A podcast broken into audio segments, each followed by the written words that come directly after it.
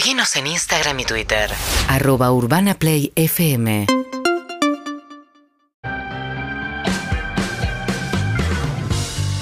Es un placer enorme para este programa decir hola Carlos Vives. Hola Matías. Saludos Hola. Carlos. No solo está Carlos Vives, sino que está en Las Vegas a punto de recibir un premio. Sos una leyenda, Carlos. Eh, permitime felicitarte. Contame qué haces vos en Las Vegas. Está- vinimos a, a los Lamas, a los Latin American Music Awards. Sí, estoy, tengo un premio muy especial. Es que estamos cum- cumpliendo 30 años con Carlos Vives y la provincia, que es mi grupo, y bueno, estamos aquí, vamos a cantar y muy contentos de comunicarme contigo, Matías, con la gente de Urbana. Qué lindo. Es el Legacy Award en los Latin American Music Awards que va a ganar por los, los- el tour de los 30 años que, que está, que está encarando. ¿Cuánto te quedas en Las Vegas? ¿A quién más vas a ver? ¿Cómo es tu agenda? Me interesa porque debe haber muchas figuras, debe estar divertido ese viaje. No, no, todavía no me he encontrado con Jesse y Joe. Vamos a cantar. Voy a, a cantar con Ryan Castro. Wow. Eh, voy a cantar. eh, eh, con- Pregúntale bueno, ahí a Walter Cole, no sé con quién estás ahí, que te soplen. Ah, Carlos, regalado. ¿Quién está ahí? Pará. No, porque de igual en el casamiento de Walter te vi cantando muy motivado. Me está echando al agua, me está echando al agua. No importa, ni me cuentes, si da lo mismo. Hoy estamos bien, estamos bien. No, no, la verdad es que hay muchas sorpresas y bueno, vamos a estar aquí hasta el, el jueves ya. Bien.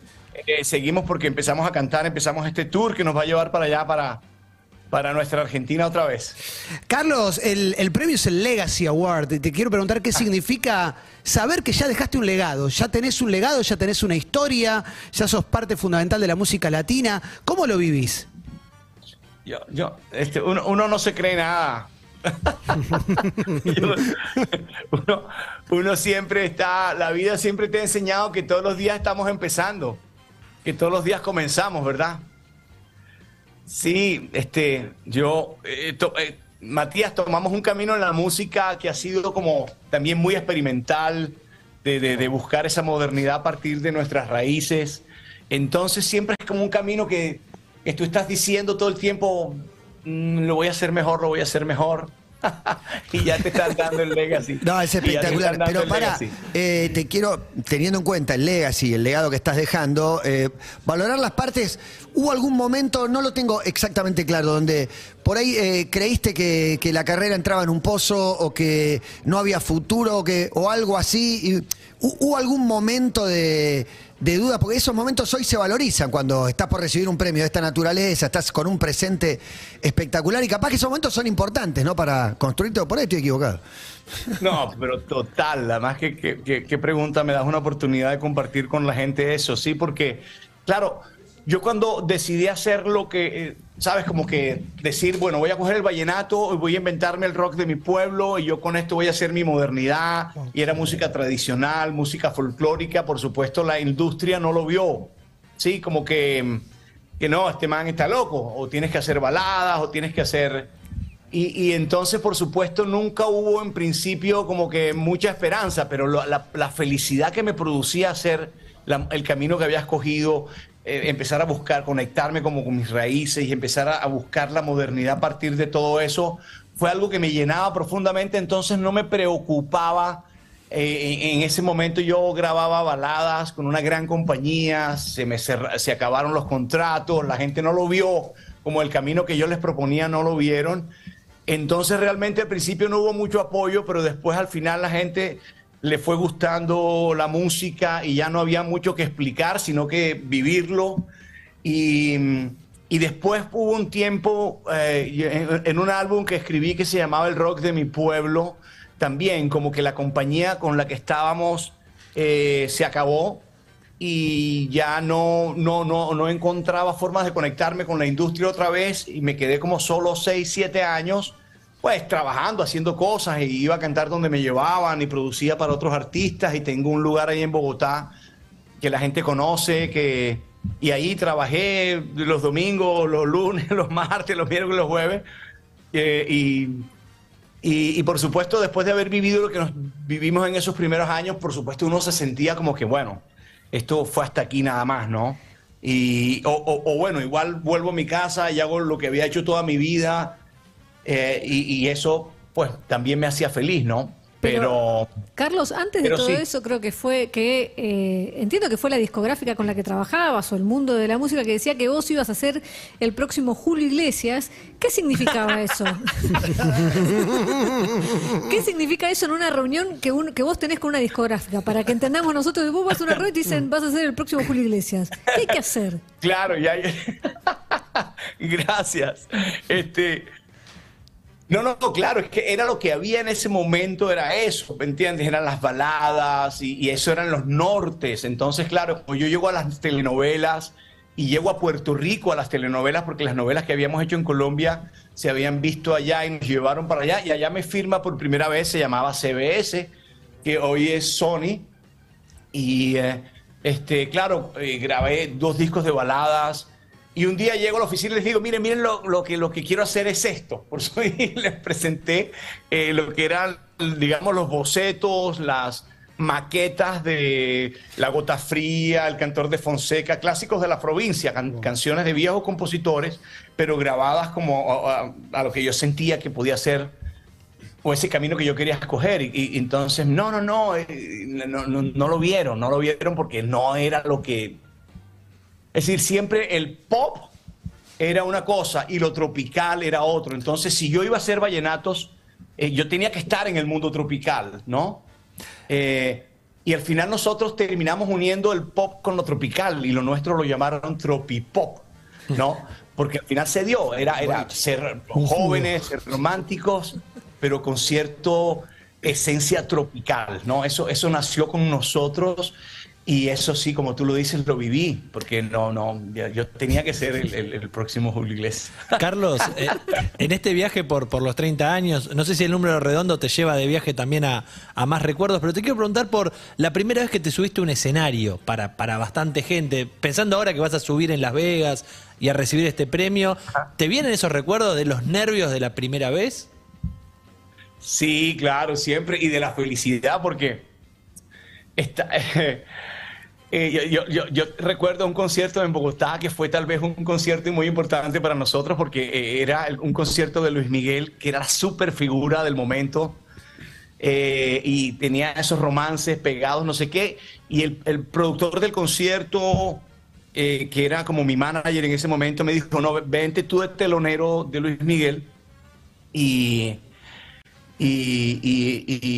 y te lanzamos así. Entonces, eh, estuve, fui el telonero de ese concierto y fue tan especial. Yo no sé, era el momento que vivíamos o la manera como estábamos haciendo nuestra música, que era diferente, o, o no sé qué pasaba en nuestro público en ese momento, pero fue increíble porque todo el mundo realmente fue a ver a Luis Miguel. ¿Y te cruzabas con Pero ese Luis Miguel? Ah, ¿Te lo cruzabas ahí en, en- en backstage? No, no, no, tratamos, tratamos, pero no, no, tratamos, pero no se pudo. Tratamos de buscar la foto, pero no, no, no se nos dio. No se- Carlos, eh, cuando arrancaste, la música latina era para Latinoamérica y nada más, porque parecía que si queríamos entrar en el mercado de Estados Unidos o el mercado europeo, era casi imposible.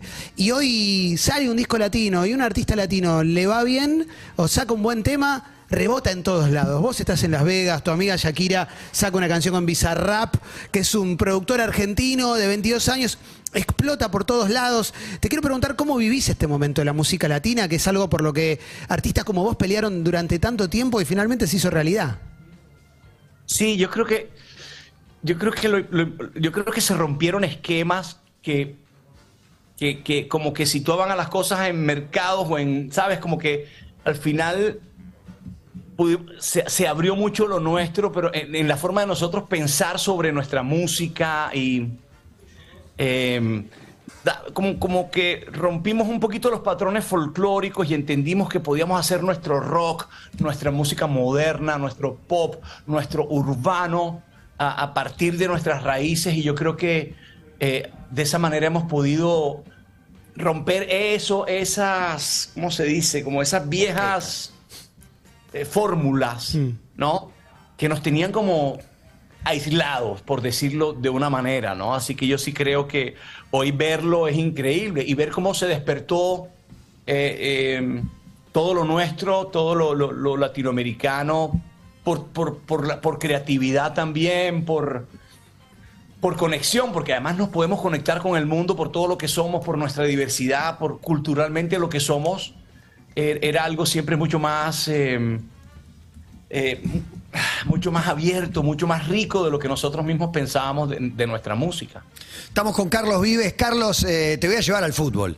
Eh, quiero saber, sos de la tierra de- del pibe Valderrama, del Tigre Falcao. Quiero saber cómo viste la Copa del Mundo. Estuvimos en el Messi Cirque pateándole al arquero ese de, de madera juntos, no te vas a acordar, pero tengo un video para que, para que lo, claro, para que claro lo que reco- sí. para que lo recordemos. Quiero saber cómo Claro viste que sí. el Mundial, cómo lo viviste. Si estuviste fanatizado, no le diste bola. ¿Cómo estuvo? No, tú sabes que todo lo que Hinchaste por queríamos, Argentina, me imagino. pues todo lo que queríamos, todos queríamos que pasara lo que pasó. To- Todos queríamos que pasara lo que pasó. Así que ¿Qué querías Este- que pase? ¿Que Messi sea el mejor del mundo para todos? Que Argentina sufriera en una ¿Que final. Argentina sufriera mucho en el último Que partido? Mbappé haga tres goles en una final.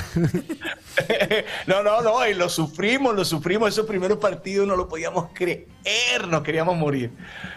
Y al final, nada, compartimos esa felicidad con ustedes. La verdad es que eh, fue, es decir, no fue exclusivo, la, eh, el disfrute no fue exclusivo de los argentinos y eso creo que hay una señal y un mensaje hermoso, hermosísimo. Porque todos decimos, bueno, Colombia no va, entonces yo tal cosa no, y entonces no, que esto, y podemos decir pendejadas. Y al final todos estábamos, todos queríamos que pasara. Pero no había quedado ninguna secuela de los penales Argentina-Colombia en Copa América, Dibu bailándole a Jerry Mina. ¿Nada? Esas son anécdotas nada más. No, no, no, no, no. Eh, tú sabes, tú sabes de lo, lo que produce. Es decir, eh, eh, históricamente el fútbol argentino, ¿no? Como, como el fútbol brasilero que nos marcó, que, que nos, nos tocó tanto, con tantas figuras y tantas cosas, eso ha construido una- un cariño y un amor y un respeto por el fútbol y por el fútbol argentino, así que era natural ver esa lucha, ver ese sueño de Messi, de su equipo, ¿no? Este, y, y- y no, es decir, y no sentirlo y no dejarse uno llevar por eso era imposible. Yo creo que es Era mutuo, porque con Brasil, con Uruguay hay más eh, rivalidad, con Colombia no. Me parece, obviamente en un partido caliente es otra cosa, pero Sí. cuando esté jugando Colombia contra estos que te nombro, acá estamos por Colombia. Hay mucho respeto, me parece que también lo que pasó en, en los 90, esa selección Colombia tan grosa que tuvieron, ¿no? Digo, la del 5 a 0 y demás, Sí, sí. a nosotros nos abrió una puerta a un respeto total. Me parece que hay un cariño mutuo 100%. Y ahora que estén afuera del Mundial, la Sí. verdad que fue increíble.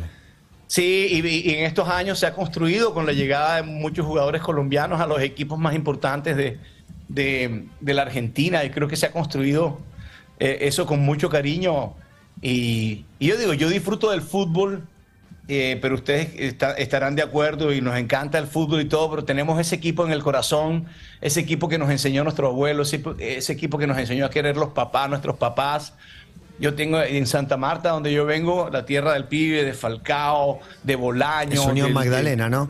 Del Pipa de Ávila, sí, sí, sí. del Pero ¿y. San Lorenzo? No idea. Tenemos con el, el origen de la Unión tiene que ver con San Lorenzo, por eso tenemos el mismo uniforme, eh, por eso nos llamamos el Ciclón. Eh, esa. Sí, sí. Nosotros somos zona bananera, entonces se llama el Ciclón Bananero, pero tiene su origen en el San Lorenzo. Muy bueno. No, nuestro, nuestro, nuestro, ay, uno de los históricos, déjame acordarme, carajo. ¿Un jugador? Este, ¿O quién? Sí, sí, no, no, pa- pasaron, bueno, tengo un amigo a, a, a, a- a Carrá, tengo grandes amigos que, eh, eh, de- de nuestro a Perfecto Rodríguez, Claudio, que es el director técnico de, Perfecto del Unión hoy, fue pues, yo lo conocí cuando llegó a jugar allá, que jugó con el Pibe, jugó con el Didi. Este, Claudio Rodríguez es un gran amigo mío, hoy es el director técnico del equipo, está viviendo en Santa Marta y, y el, el equipo ha mejorado mucho con la llegada de Claudio. Así que estamos muy Qué contentos. futbolero, muy futbolero. Ah, Con- escúchame, estuvo Diego Torres el otro día acá que dijo que es muy amigo tuyo. ¿Se juntan a jugar a la pelota en Miami o no? Pues es un, Sí, es sí, un volante, es un volante No. aguerrido, Diego. Yo, yo estoy en un equipo, yo cuando estoy en Miami juego con un equipo eh, con el presidente de la compañía, Afo Verde. Por- ya quiero todas las anécdotas con AFO. Dile quién es el que le pone, quién es el que le centra desde la izquierda para que le entre con la cabeza y le remate. Pero. Afo no puede hacer un gol de cabeza, mide un metro y medio.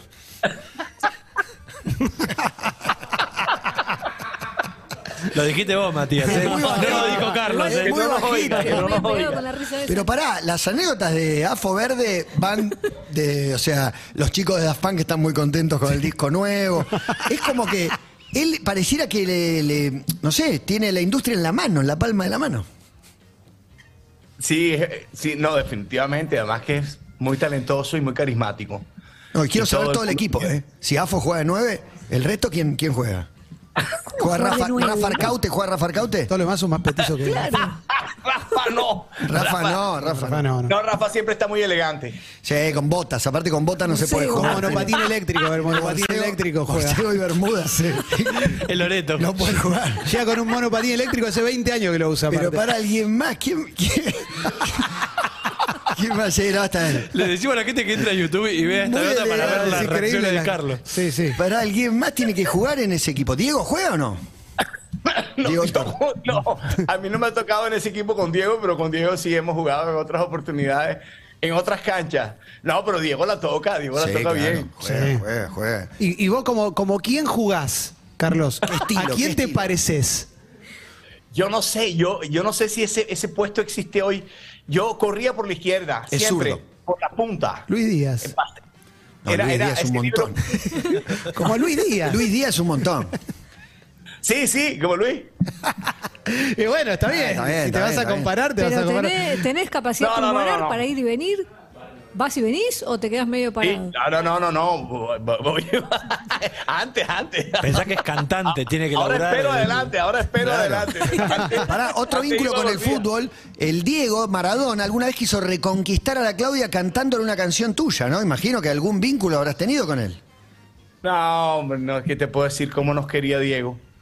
Y cómo nos quería a los no colombianos, cómo quería así. Colombia. Sí, sí, tengo muchas anécdotas, tengo muchos momentos, muchos recuerdos inolvidables y que a- a- atesoro aquí en mi corazón. Sí, sí, sí, sí, unas cosas muy hermosas. Bueno, no, que no se me ponga triste. Que faltaría No, no, con Messi tener un vínculo. divertida. Porque ahí estuviste en el Messi Cirque. No sé si estuviste en la fiesta de después, donde sí estuvo Rafa y estuvieron muchos músicos argentinos. ¿Estuviste vos también en esa fiesta? Mítica. Pero por supuesto, yo toqué el trombón toda la noche. contate muy bueno, todo. Está Muy bueno, sí, Ey, sí, tengo, claro. tengo una foto, René. tengo una foto, tengo una foto que te la puedo mandar, donde yo estoy tocando el trombón en la fiesta y Messi está tocando las congas al lado mío. Así que Ah, espectacular. Qué buena No foto. me buen digan recuerdo. nada.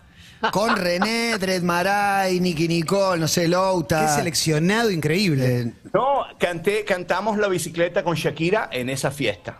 mira, cuando todavía estaba con Piqué. No me hagas acordar. y pará, y por Salí- eso lo iban a buscar, te iban a buscar a vos, los Sí, medios, sí. ¿no? Saliste a bancarla, ¿no? A Jack.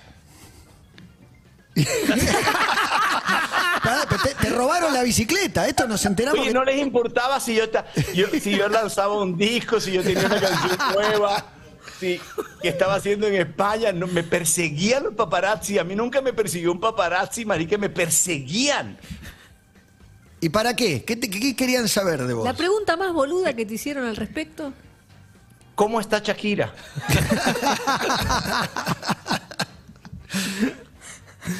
Increíble. ¿Cómo ¿Qué, qué- estaba? qué opino? ¿Qué opino de, Piqué?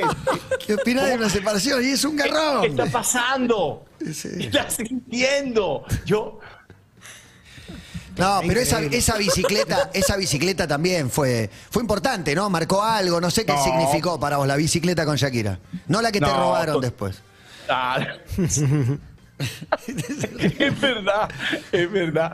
No, imagínate todo, fue como acceder a, también a, a nuevos públicos, gente que no conocía mi música, empezó a conocerla porque, porque, porque hice esa canción con ella, ¿no? Todas las cosas buenas que trae eh, trabajar con un artista de tanto reconocimiento y era estupendo. Y la verdad también porque teníamos una vieja amistad y siempre habíamos querido hacer algo y bueno, se nos dio la oportunidad. Y, y- y- y- ahí fue, te lo tengo- se lo tengo que agradecer a AFO. Se lo tengo que agradecer a AFO porque cuando yo le mandé la- el nuevo disco que íbamos a sacar, y- y- él oyó la bicicleta y enseguida dijo, esto también es para Shakira. Entonces, pues AFO fue el que nos abrió las puertas allí. Y bueno, ha sido maravilloso. Además uno piensa en, en Shakira y Carlos como representantes de Colombia hace mucho, pero después en el medio apareció Maluma, Sebastián Yatra, Claro. J Balvin, eh, bueno, Juanes antes también, pero digo, hay muchísimo de la escena Sí, con colombiana. Yatra hiciste una, Con una colaboración, también. pero con esos otros que, que te nombró, eh, Maluma, eh, ¿qué otro me dijiste? Sí, J sí, Balvin. J Balvin. No, con, Ba- con Balvin no, no hemos hecho nada, pero con, con Maluma sí, además porque, bueno, Maluma empezaba y empezó con nuestra oficina, con Walter. Ya yo llevaba varios años trabajando con Walter, y entonces cuando llegó Maluma, por supuesto, lo invitábamos a mis conciertos, vino a nuestros conciertos grandes y mm, sí, sí, sí, sabes, este, tú sabes que Walter hace muy bien las cosas también. Fue importante para vos. sé que, sé que fue importante para vos, por eso te vi en el, en el casorio, entre otras figuras. El line-up parecía un, un festival, un Lollapalooza. Fueron cinco o seis de, de primer nivel, tocaron todo. Pero viste mi repertorio, viste Sí. mi repertorio, porque se pusieron a invitar. Aparte que se casó con una colombiana. Yo no sé si es amiga de, de- de tu pareja o qué. O tenés ¿Quién? que ver ahí. La- y se casó Walter Colm con una, con una chica colombiana o no? No, venezolana. Ah, Bueno, venezolana, erré, erré, Pero es la mía. misma vaina, la verdad. Colombianos y venezolanos somos los mismos. Carlos, ¿dónde tenés todos los premios que tenés? Pues estamos viendo acá 17 Latin Grammy, el Museo de Messi, Grammy, ¿no? claro. ¿Qué tenés? ¿Una casa aparte? ¿Cómo haces? ¿Dónde los guardás? Tengo. Es mentira, no lo cuento. Óyeme. No, tengo solamente 16 Latin Grammys. Solamente. Solamente. Sí. Y. y tengo dos, dos, dos Grammys, tres Grammys. Y 16, 17, 18, 19. No. No, no, no, no, no. No, eh, es decir, sí. los tenés exhibidos, se ven, entras al living de tu casa y se ven, los tenés guardados. Tengo unos particulares, tengo unos muy particulares en Bogotá. No, los tengo en mi casa realmente, pero tengo como tengo este teatro que es como se llama el Cumbia House en Bogotá. Ahí tengo uno que me gané por musicalizar la música de un poeta colombiano. Tengo un musical para niños, entonces tengo ese premio muy especial. Tengo mi Grammy de cumbiana y tengo mi Grammy del rock de mi pueblo, que son como para mí símbolos muy especiales y los demás los tengo en mi casa. Vos, sí, diga. Emi. Carlos, te quería hacer una pregunta, te estaba escuchando recién y recordaba una entrevista que hicimos hace un tiempo con Arjona y Arjona decía que eh, él cuando entra a un lugar y hay música suya no quiere escuchar, se va y que en su casa no pone su música. ¿Vos te escuchás a vos? Este, pasa es que como yo vivo conmigo y estoy cantando todo el tiempo, este, a veces cuando me, me gusta cuando tengo tiempo de oír música, de poner mis, mis LPs, de, tengo, tengo cancio- discos que, que, que me gusta oír por encima de los míos, ¿no? No, a mí me fascina cuando llego a un sitio y están oyendo mi música, me siento muy orgulloso y me encanta que a la gente le guste. Pero cuando voy a oír música es que tengo unos discos que nunca dejé de poner. Por ejemplo. Yo, yo tengo discos que nunca, nunca dejé de poner. ¿Qué Entonces, clásicos? siempre- ¿Qué clásico ponés todavía? No sé si ponés romance Luis Miguel, uno de Frank Sinatra, algún artista colombiano. Sinatra, Sinatra me gusta mucho. Tengo mis gustos, por ejemplo, de los discos viejitos de los juglares vallenatos mm, de la época de mis abuelos. Y tengo esos LPs y me, me encantan porque esos fueron los, los vallenatos que me hicieron enamorar. eh, de mi- de- y por ellos tal vez y por mis abuelos y mis papás es que hice la música que hice. Y tengo esos discos viejos, pero por ejemplo, eh, del rock argentino que es de mi música favorita, tengo eh, de, de- de- de hombres y mujeres, de, es decir, yo, por ejemplo, a mí me encanta ese, eh, la música de Charlie, pues lo he dicho tantas veces, de Fito, de todos, de Luis Alberto, tengo discos ahí de Almendra y tengo mis discos, mi colección de discos desde siempre. Y un domingo temprano me encanta levantarme, poner Sandra, a Sandra Mianovich o a Celeste, o a Fabiana, o a Hilda. ¿Sabes? Tengo mis discos favoritos con los que me quedé de mi vida, ¿no? Impresionante. Eh, cuando me pongo a oír tangos, me pongo a oír tangos y oigo al polaco, mejor Guau. dicho, lloro, lloro, lloro. Y no te Y deprime al el tango. polaco, y, y, a- al polaco y a, y a, a- ¿cómo se llama? A, Julio Sosa. Julio Sosa. Gardel. no, el, el acordeonista del polaco, coño. Ay, iba a decir Chuco. Piazzolla, El Chuco Troilo. Troilo, ¿qué tal, marica? Yo no puedo de amor con Troilo. Me Qué cosa más sensacional. Qué vaina tan sensacional, ¿verdad? No, no, no, es decir, de la música argentina mucho, mucho, mucho, mucho, mucho, pero también cosas eh, que oía mis papás, Yves Montand, Aznavour. Tengo una colección de discos y, y- y como les decía, de, de- de nuestros vallenatos viejos. Ah, sí. Y del tango, mi abuelo era muy gardeliano, mi mamá también Y Colombia, gardeliana. Colombia Entonces, es gardeliana, ¿no? Un poco. Total, total, total. Entonces heredamos eso, heredamos eso. Eh, y, y sí, esos son mi- mis discos favoritos.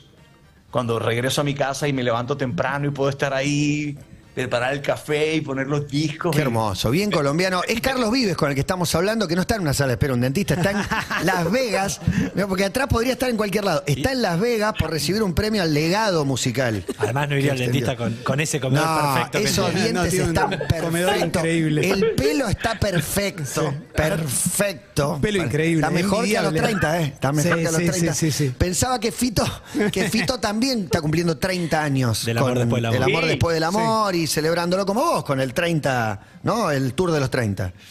Sí, sí, sí, ahí, ahí estamos haciendo, están produciendo un homenaje a Fito, ahí voy yo en una canción. Epa, ¿Con cuál? ¿Con cuál?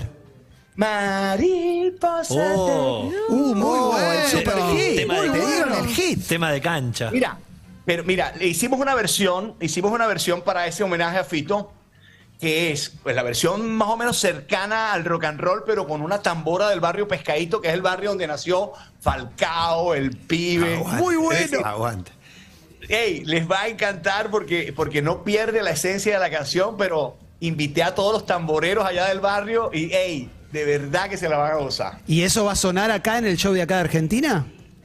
Todo eso va a sonar, todo eso va a sonar. 3 de junio en el ir, Movistar va a estar. tenemos que 3 de junio en el Movistar, Carlos Vive. Este programa tiene que ir Sí. entero porque hay un par de preguntas más. Este programa tiene un sueño y es que se haga un festival por la paz y que toquen Carlos Mata y Carlos Vives. ¿Es posible? ¿Hay relación Los Carlos. con Carlos Mata? Primero Mata y después Vives, porque el mensaje tiene que ser pacifista. ¿Se llevan bien, se conocen, se ignoran, se odian? Quiero toda la verdad, Carlos. Uh, murió. Se- lo acaba de convertir en Carlos Mata. él. Se convirtió en Carlos Mata, acaba de morir. Que llaman Carlos. Marica, voy a terminar muy despelucado en esta entrevista. Y, y la otra pregunta es, ¿cuál es tu postre favorito? Cuando Hoy vas hablamos a de comer, postres, cuando sí. vas a comer, ¿qué te gusta pedir de postre? Lo que más te gusta pedir. Un preguntón. Este, las crepas de Carlitos. Los panqueques, los panqueques. Sí. Los panqueques. Panqueque, Los panqueques de. Carlitos. Ey, tengo un amigo que es un gran ingeniero, el ingeniero, además que lo conocimos porque es ingeniero eh, Eduardo Vergallo, el ingeniero de Soda. Sí, claro, Capo claro. total. Eduardo viene mucho a mi estudio en Bogotá. Yo tengo un restaurante, tengo una super cocina. Y entonces Eduardo viene a hacer, eh, ¿cómo se llama? Eh, conferencias y trabajos con productores, eh, eh, eh, hacer sus, eh, ¿cómo se dice esa vaina? Este, los, como clínicas con Workshops. productores de música y para que conozcan la historia y cómo se grabó Soda y, y todas las cosas. Él es una superestrella de eso. Entonces él tiene la fórmula de los pancaques de Carlitos. Muy bueno. Trae la- el, el dulce de leche y lo trae de Argentina y nos pone a comer pancaques de Carlitos a todos ahí. Qué bueno. qué bueno. Excelente. Y en Colombia la fruta cuenta como postre porque ustedes tienen un alto nivel de fruta. ¿Para vos es postre?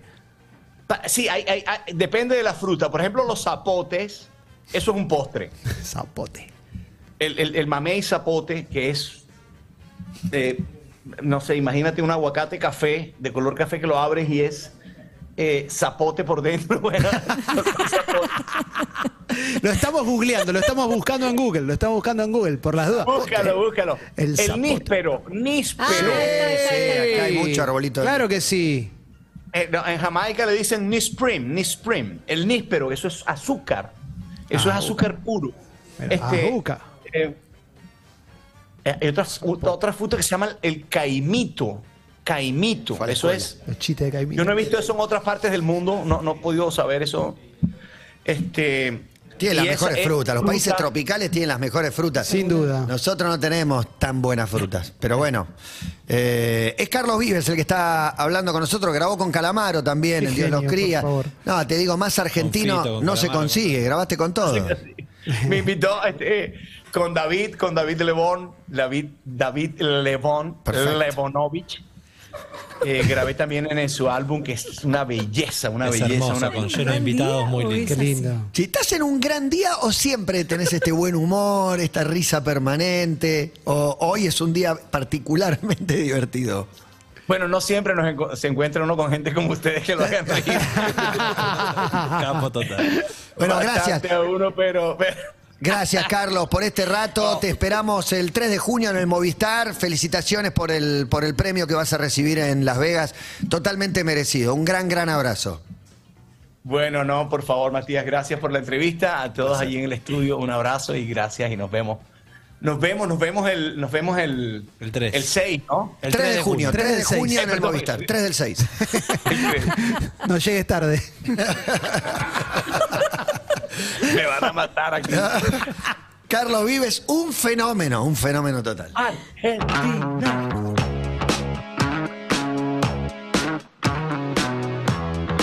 Seguimos en Instagram y Twitter. Arroba Urbana Play FM.